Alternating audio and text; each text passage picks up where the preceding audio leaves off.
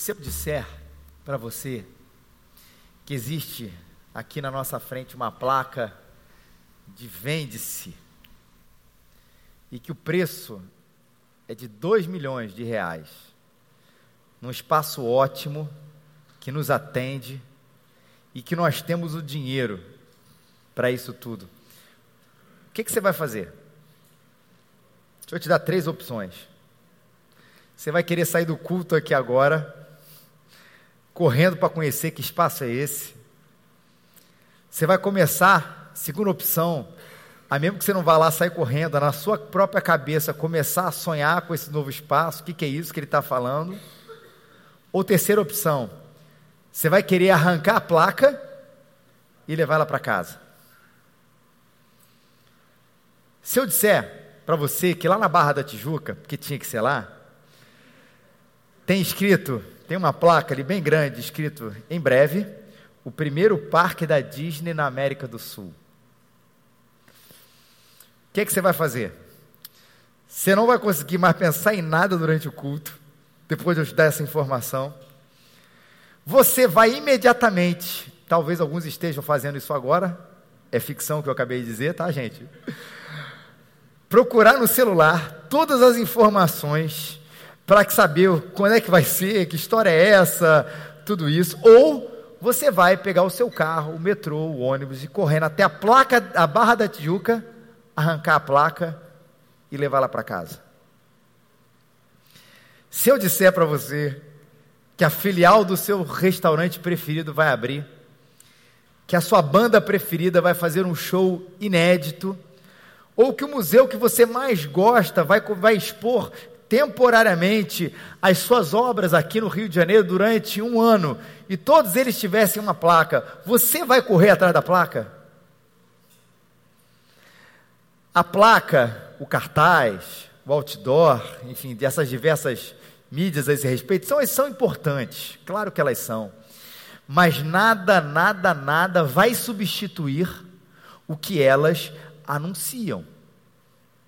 O mais importante é a abertura do seu restaurante preferido, do museu, do parque temático ou até mesmo do novo imóvel, seja lá do que for.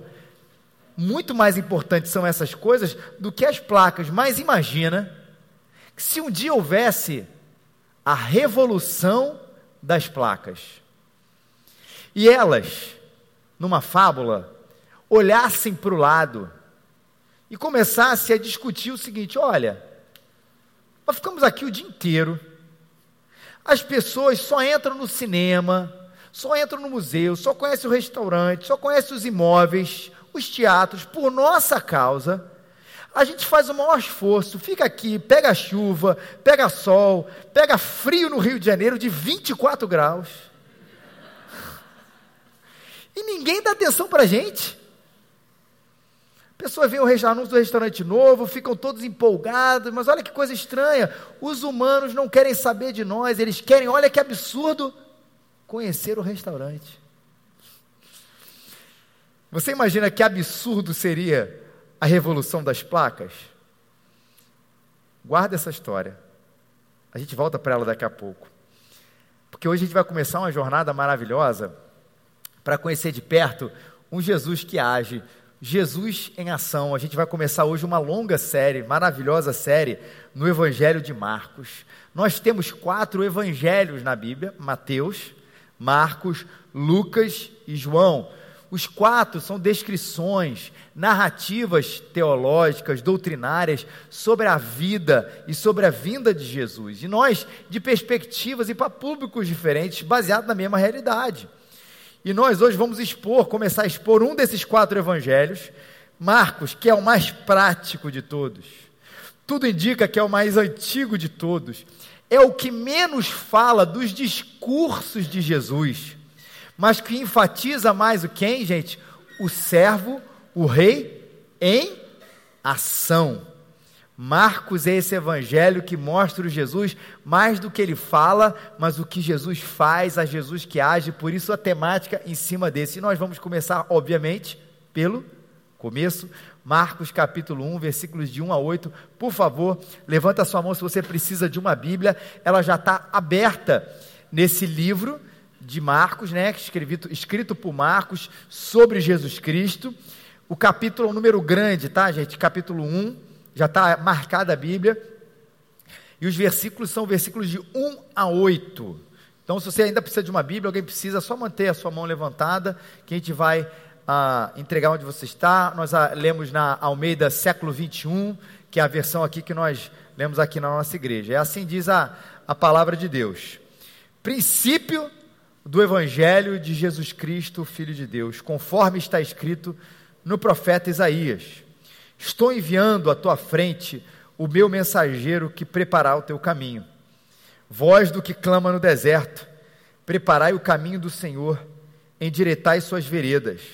E assim apareceu João Batista no deserto, pregando o batismo de arrependimento para perdão dos pecados. Todos os da terra da Judéia e todos os moradores de Jerusalém dirigiram-se a ele e eram batizados por ele no Rio Jordão, confessando seus pecados. João usava roupas de pelos de camelo, um cinto de couro, comia gafanhotos e mel silvestre, e pregava, dizendo: Depois de mim vem aquele que é mais poderoso do que eu, de quem não sou digno de, inclinando-me, desatar as correias das suas sandálias. Eu vos batizo com água, ele, porém, vos batizará com o Espírito Santo. Coincidentemente, ou Jesus, incidentemente, o pastor Fabrini, na sua maravilhosa pregação do domingo passado, começou a falar de João Batista, e a gente vai não repetir o mesmo texto, mas o mesmo personagem. Enfim, por causa da nossa própria sequência. Enquanto Mateus, Lucas e João, de um modo bem diferente, começam a sua descrição, começam a sua narrativa teológica falando da vinda de Jesus. Não sei se você sabe, não são todos, a gente lembra muito do Natal, mas não são todos os evangelhos que narram a história do Natal. Só Mateus e Lucas narram a história do Natal como nós a conhecemos e pregamos em dezembro. João também vai falar da vinda de Jesus, mas de uma maneira diferente. No seu prólogo, onde ele vai dizer a respeito do Logos, o Verbo de Deus, o Verbo que veio entre nós, mas os três, de maneira bem diferente, narram a chegada de Jesus ou a vinda de Jesus. E Marcos já apresenta Jesus de outra maneira. Ele começa algo do princípio mesmo, princípio do Evangelho de Jesus Cristo, o Filho de Deus. Como quem diz, essa é a história que eu vou começar a contar para vocês. E que história é essa? E a nossa primeira tendência ao analisar essa frase, ao analisar isso, é individualizar essa história, quando a gente vai falar de evangelho. E que eu digo evangelho, individualizar essa história, falar que, que o evangelho, ele é a história da minha salvação. E o problema da individualização nessa história é que nós pegamos essa história, e aí que eu vou dar o spoiler, que é universal, que é a história das histórias, e nós compreendemos como se ela fosse uma coisa só para a minha vida. entenda bem, o Evangelho é para a minha salvação, mas ele não é exclusivamente para a minha salvação. O Evangelho é aquilo que dá sentido à história humana. O problema da particularização é que nós, como mais uma vez a gente bem critica eventualmente aqui, é que a gente faz essa coisa meio dicotômica. O Evangelho tem a ver a minha relação com Deus e a história é aquilo que existe. O Evangelho é da minha relação com Deus. E no meu dia a dia, é o que existe por aí. Quando, na verdade, o Evangelho apresentado por Marcos, e na verdade apresentado pela Bíblia inteira, ele não está dizendo que o Evangelho tem a ver apenas com você, mas tem a ver com o universo. O Evangelho, mais uma vez, é o que dá sentido à história humana, é o desenrolar dos propósitos mais profundos e mais importantes da vida. E como a gente é apaixonado por esse negócio de mistério? O ser humano é muito engraçado porque ele é, ele, ele é ateu e místico, né? Ele, ele, ele rejeita Deus e ama os mistérios. É só alguém começar a falar de alguma coisa, ai, negócio de Deus, eu não acredito, não você vai semana? Eu vou ver meu futuro ali no tarô. Ah, eu não acredito em Deus não, mas eu vou ver o meu futuro com o guru tal. Aí alguém começa a falar sobre histórias que nos fascinam, aqueles que são fãs de ficção científica, quando começam aqueles filmes falar dos mistérios, de tudo. Eu adoro aquela série Dark, né, Rona? A Rona também é fã. Aí começa a falar de tempo, de espaço, você começa a ficar apaixonado por essa pessoa. Será que eu não vou dar os spoilers aqui para aqueles que não vêm? Mas será que a história é isso mesmo? Paraná, para... A gente começa a ficar encantado em alguma coisa que tire para a gente de uma suposta normalidade. Quando, na verdade, isso já, esse mistério, esse desenrolar, essa coisa oculta da vida, já está revelada para nós. Você não conhece apenas a história de Jesus como aquele que veio, perdoa seus pecados e te ajuda no dia a dia. Não. Você conhece a história do início ao fim. É muito importante a gente conhecer tudo isso, o desenrolar, os propósitos profundos da vida. Que tem uma ilustração que recentemente eu li no, livro do pastor Leslie Newbegin sobre que, que vai ilustrar isso, sobre, muito interessante sobre um explorador que existiu um século atrás, um inglês oficial da Marinha, Robert Falcon Scott, que ele fez uma, uma, uma exploração, né, uma, uma expedição, essa palavra estava procurando, uma expedição no Polo Sul. Pensa nisso há um século atrás. E houve um momento onde ele e a sua equipe, eles estavam enfrentando uma condição absolutamente adversa. Porque tudo era branco, de repente começa aquela tempestade de neve, com aquela névoa muito é, é, grossa e ele já começa a perceber que ele não sabia onde ele estava e para onde ele estava indo, porque era branco atrás de branco, e branco, e branco, e branco, e branco, branco, tudo. A névoa branca, ele diz, se mistura ao branco da neve e dá aquela sensação de que está perdido e ninguém mais na sua expedição sabia para onde ir. Era o branco com branco. E não demorou muito, e ele vai narrar isso, que ele começou a percorrer o que, gente? As suas próprias trilhas. Acontece com às vezes com uma pessoa que está perdida na floresta e vai assim, eu vou achar o caminho. E de repente ele percebe, eu acho que eu já passei por essa árvore, já passei por esse arbusto, já passei por aquela flor, e ele estava perseguindo, é, é, perdido nas suas próprias trilhas, não conseguia se sair dali. Até que, ele diz, eles começaram, e ele tinha uma bússola para isso, a atirar as bolas, bolas de neve na direção do sul para que pelo menos eles estivessem no meio de toda aquela confusão onde fixar os olhos. E aquilo de atirar uma bola para o sul e perseguir aquela bola e achar, foi dando para eles a direção para eles saírem daquela situação de gente perdida. O Leslie Newbegin, ele pega essa, essa história, que não é uma ilustração, uma história verídica, para fazer a seguinte conclusão: sem visão alguma do futuro, como é que é possível guiar o próprio curso de maneira racional. Ou seja, se a gente não sabe como é o futuro, para onde isso está nos levando, qual desenrolar os mistérios da vida, como é que a gente pode guiar o nosso próprio curso no presente? Ou seja, a nossa visão sobre a história, a nossa visão sobre o futuro, a nossa visão sobre os propósitos, os mistérios da vida é que vão guiar as nossas ações no presente. E ele vai dizer, claro que na prática todos nós temos alguns projetos que empurram a gente para o futuro, seja eles de médio ou de longo prazo, coisas que a gente coloca como meta educacional, de saúde, financeira, de casamento, de relacionamento, tudo isso é bom, entendam bem, mas ele faz a seguinte pergunta, que é a pergunta que deve inquietar o ser humano: mas afinal de tudo, para onde tudo isso nos leva no final? Para onde o meu, o meu sentido da história está me levando? Newbegin responde da seguinte maneira: ansiosa expectativa de um fim real é vibrante em quase todas as páginas das Escrituras. A Bíblia termina com a visão da cidade, da qual tudo que é mal terá sido excluído, e a qual todas as nações levarão os seus tesouros. E aí não tem série, não tem filme, não tem ficção científica, não tem conjectura a respeito do futuro que possa trazer uma empolgação tão grande quanto a Bíblia nos fala, porque todas essas coisas são conjecturas ou entretenimento. O que a Bíblia nos fala é a verdade. A Bíblia nos fala é que, se, que no final de tudo nós vamos morar nessa nova cidade, onde todo mal terá sido excluído, todas as nações levarão seus tesouros, todos se dobrarão diante daquele que é o Cristo. É o spoiler da vida. E o Evangelho é o revelar dessa história na sua maneira mais plena. porque os nossos irmãos do Antigo Testamento, a primeira parte da Bíblia, não tinham essa noção que nós temos e que Marcos começa a revelar. Deixa eu contar para vocês aqui as últimas páginas. Marcos está começando a falar. Está vendo aquele cordeiro no passado? É Jesus. Está vendo aquela história do sacrifício e tudo, perdão e tal? Era Jesus. Está vendo quando eles falavam a respeito de Deus, paraná, paraná, daquele anjo do Senhor que aparecia? É Jesus.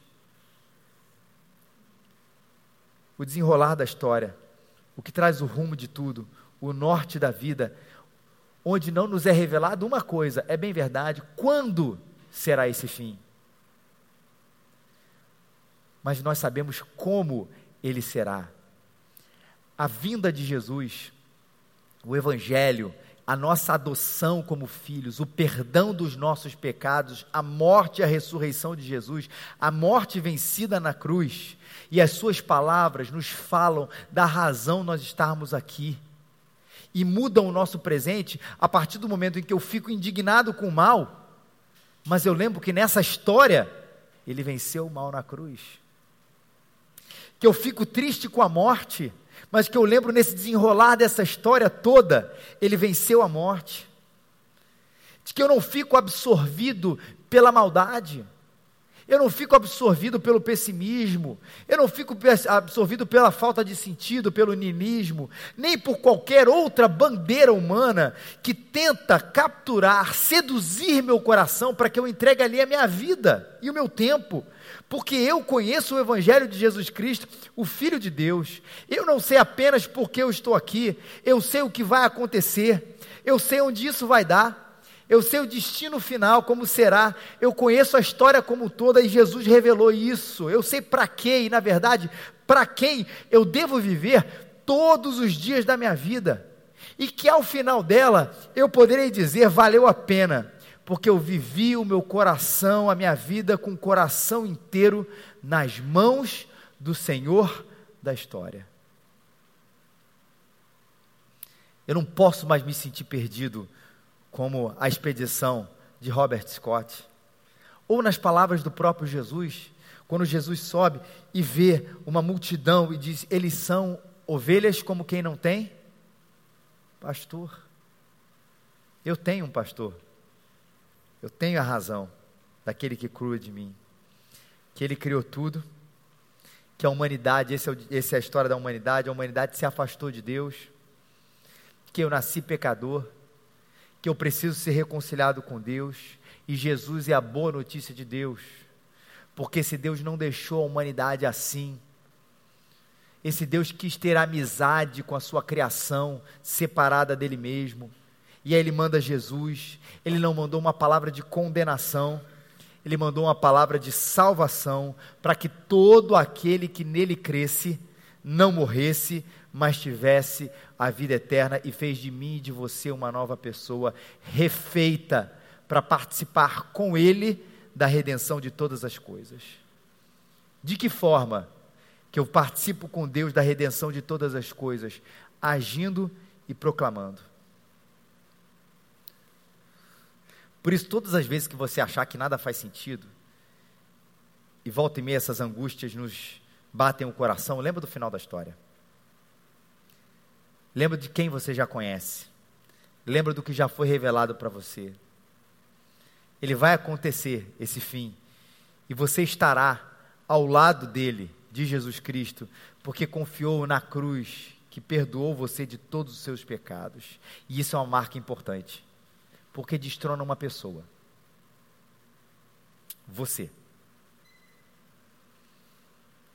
Quando a gente está falando disso tudo aqui, e foi falar de tudo aquilo que a gente que Jesus fez na cruz, de toda a história da humanidade, que não é a história apenas da redenção, é a história da humanidade, o que dá motivo e razão para você estar aqui.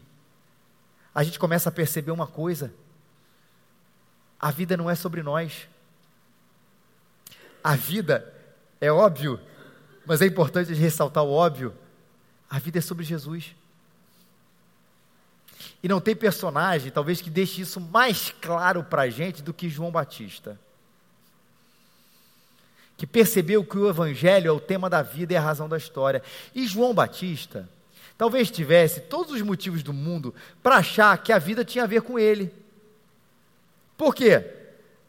Lê o texto com a gente, vocês leram o texto, acompanharam. A Bíblia vai falar que todos os da terra da Judéia, todos os moradores, dirigiram-se até João Batista e eram batizados por ele no Rio Jordão, confessando seus pecados. Meu amigo, não é pouca coisa. Ainda mais numa sociedade que tinha a religião numa autoestima, você vê essa afluência de toda a terra de Judéia, de muitos né, das terras de Judéia, indo em direção a uma única pessoa, e essa pessoa ali naquele rio, confessar, confessando ele aqueles, os seus pecados, e ela pessoa naquele rio o batizando. Não, não duvide, meu amigo, o ego infla. O ego infla. Religião é importante. Todo mundo vai na direção dele. Só que João Batista não é assim. Aí te lembra de João Batista nessa questão da humildade. Guarde isso. E humildade não é apenas gestos de humildade.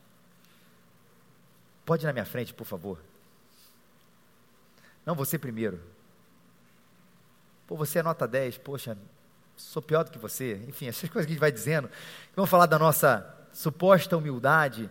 Quando essas coisas são boas, é óbvio, mas elas são um reflexo de uma coisa, de que a vida não tem a ver contigo. E isso é humildade. Não é apenas o bom dia para todo mundo, não gostar de receber aplauso. A humildade verdadeira tem a ver com o humilhante fato que por melhor que você seja, por mais afluência que Jerusalém, que a Judéia possa trazer, a vida não é sobre você, a história não é sobre você. A gente gosta das histórias que têm a ver com a gente. Maria, uma mulher que venceu os preconceitos, foi amada pela sua família, mas teve uma vida difícil, venceu os obstáculos, morreu sendo mártir por sua causa. A gente fala assim, cara, que coisa maneira. João, o homem que descobriu a cura do câncer, mesmo tendo sido abandonado pela sua família, estudou num quartinho escuro, com uma pequena luz, pegava os livros do lixo, estudava, venceu, o seu nome é lembrado até hoje. E gente que passou por isso, e a gente se inspira nessa história, começa a acreditar de que, na verdade, a vida é para ter esse destaque que uma vida com significado tem a ver com superação por si, por si mesmo, onde na verdade, no final de tudo, que você vai gostar de receber uma placa. Eu lembro do Ronaldo Lidório, pastor Ronaldo Lidório, um grande missionário, dando, eu vi ele falando isso por duas vezes, dando um exemplo de uma missionária, cara, que ela construiu um hospital todo, eu não, eu não vou lembrar do, o nome dela e nem qual país, mas é na África, isso eu tenho certeza. Que ela saiu de onde estava, provavelmente da Inglaterra, era na Europa, foi lá para a África, construiu o hospital. O hospital foi bombardeado. Essa mulher foi violentada sexualmente. E o relato dela no final de tudo, é que ela falou assim: no final de tudo, a gente quer voltar para a nossa terra natal. Ela dizendo isso, a missionária, depois de ter passado por tudo isso, gente. Ir lá para pregar o evangelho, consegue construir o hospital, levantar recursos. O hospital ele é bombardeado pelos opositores da fé. Essa mulher é violentada sexualmente. E ela fala que no final de tudo a gente quer receber o carinho das pessoas, o aplauso. Como se missão, sei que eu estou partindo mais para o lado pastoral, quero partir para todos os lados, como se missão tivesse que ver com a gente. Que no sofrimento a gente ainda encontra uma maneira de achar que é sobre nós. De que na superação por mais difícil que a nossa vida tenha sido, a, a nossa redenção está no fato de que eu passei por tudo isso, mas olha onde eu cheguei. Só que a vida, meu amigo e minha amiga, não é sobre você. As histórias são bonitas, mas sabe o que, que você é? O que, que você é? Uma placa. Por isso que eu pedi para você guardar a história do início. E pode parecer muito ruim. Porque ninguém hoje está se matando para virar placa. Parece que você não vai se satisfazer se você for uma placa, que é humilhante demais. Você ser uma placa, já que a gente ouve por aí, você nasceu para brilhar. Que você é cabeça e não cauda. Que o seu nome estava escrito nas estrelas. É a melhor. Que quando Deus te desenhou, Ele estava namorando. Coisa mais cafona escrita nos últimos anos. E a gente acredita. Mas acontece que tudo isso dá uma, uma, boa inflação de ego ali no momento e tal, mas isso não te leva a lugar nenhum. Que você não vai se satisfazer acreditando nessa história. Acredite. Você pode sair inflado de um momento, mas é que nem uma bola. Ela sai inflada. A gente tem filhos, o filho traz aquela bola feliz da vida na festa, aí dorme e diz que papai, cadê a bola? Foi para a fazenda das bolas. Onde estão todas as bolas dos nossos filhos que levam e no dia seguinte vão para a fazenda das bolas, onde elas estão livres e alegres, brincando plenamente cheias. Elas se esvaziam. E numa cultura isso não faz sentido onde a gente vive. A gente vive na cultura do famoso você SA. Mas saiba que, e isso você vai ter que lutar todos os dias com seu coração em Cristo Jesus, o que vai te deixar pleno, realizado, feliz, sim feliz, é quando você vai, quando você se descobrir como João Batista, você é uma placa. A hora onde você deixar de achar que é Jesus quem deveria agradecer todos os dias pela sua vida, que ele deveria bater no seu ombro para dizer assim: Poxa, muito obrigado. João tinha até, de, até achando que poderia achar isso. Olha o que, que ele ouve de Jesus. Por isso eu vos digo que entre os nascidos de mulher não há outro maior do que o João. Mas o menor no reino de Deus é maior do que ele. Ele não entrou na revolta das placas, mesmo tendo resolvi, é, é, recebido um elogio desse como Jesus. Por Jesus. Ele não acreditou, começou a acreditar que a vida era sobre ele que o perdão dos pecados tinha a ver com ele, que a afluência de, da Judéia tinha a ver com ele, de que o batismo tinha a ver com ele, porque ele entendeu que tinha alguém maior do que ele. E esse maior do que ele, não é porque tinha maiores habilidades, do que sabia fazer o que era melhor do que sabia fazer o que João Batista fazia, só que menor do que ele. Não. Era porque a vida não era sobre ele, era sobre Jesus. Eu gosto quando ele diz: depois de mim, vem aquele que é mais poderoso do que eu, de quem não sou digno de inclinando-me desatar as correias das sandálias. Quem diz isso entendeu que Jesus é a razão de viver. E é por isso que não existe vida de verdade sem humildade. Que não existe vida sem aquela boa humilhação que nos leva a perceber que o universo a vida, o trabalho, a igreja, nada gira ao meu redor, mas ao redor daquele que criou e redimiu todas as coisas. Ainda tinha uma maneira concreta como isso acontecia na vida de João. João Batista usava roupas de pelos de camelo e um cinto de couro e comia gafanhotos e mel silvestre. É aquela informação que parece rádio relógio, curiosidades bíblicas. Que para que, serve isso, né? A dieta de João Batista, a roupa que o João Batista comprava, fast fashion, seja lá o que for. Ela não é estética a informação. E nem nutricional. Olha o que Jesus diz quando ele vai falar a respeito de João Batista e usa a fala das vestes dele. Enquanto, isso é em Mateus. Enquanto saíam os discípulos de João, Jesus começou a falar à multidão a respeito de João. O que, é que vocês foram ver no deserto? Um caniço agitado pelo vento? Ou o que foram ver? Olha o contraste. Um homem vestido de roupas finas? Ora, os que usam roupas finas estão nos palácios reais.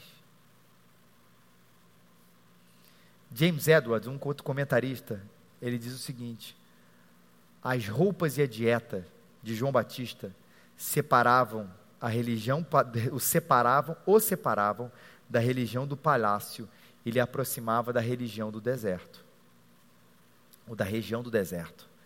Era uma distinção que João Batista fazia, seguindo os passos de outro profeta, que não se curvou a outros profetas, Elias, que se vestia da mesma maneira.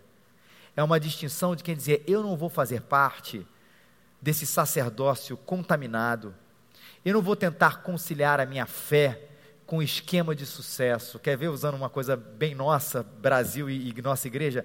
Eu não vou viver uma fé Nutella, vou viver uma fé raiz. Minha vida com Jesus é uma vida de verdade. Ela não vai ser uma escada para que eu possa conseguir viver como eu sonho, como muitos sacerdotes do tempo de Jesus achavam, usava a religião como uma escada para conseguir aquilo que eu sonho. Lembra que era uma sociedade predominantemente religiosa, onde o sacerdócio ocupava um alto cargo. Era uma pessoa distinta na sociedade, um sacerdote. Então tinha gente que estava lá, e durante muitos anos foi isso, que não estava pela vocação, que não estava pelo chamado, estava como uma escada para conseguir um lugar, uma proeminência da sociedade. E João Batista falou assim: Eu não vou ser assim. E a roupa o distingue, a alimentação o distingue. Eu não quero essa religião do palácio.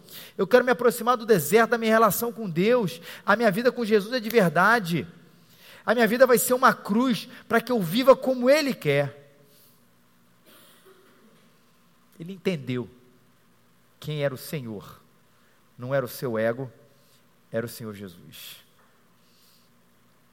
Até porque um dia João Batista começa a perceber que tudo que ele faz é limitado. E aí eu termino aqui, para falar do batismo de João. João diz: Até porque eu batizo com água. Ele, porém, vos batizará com o Espírito Santo.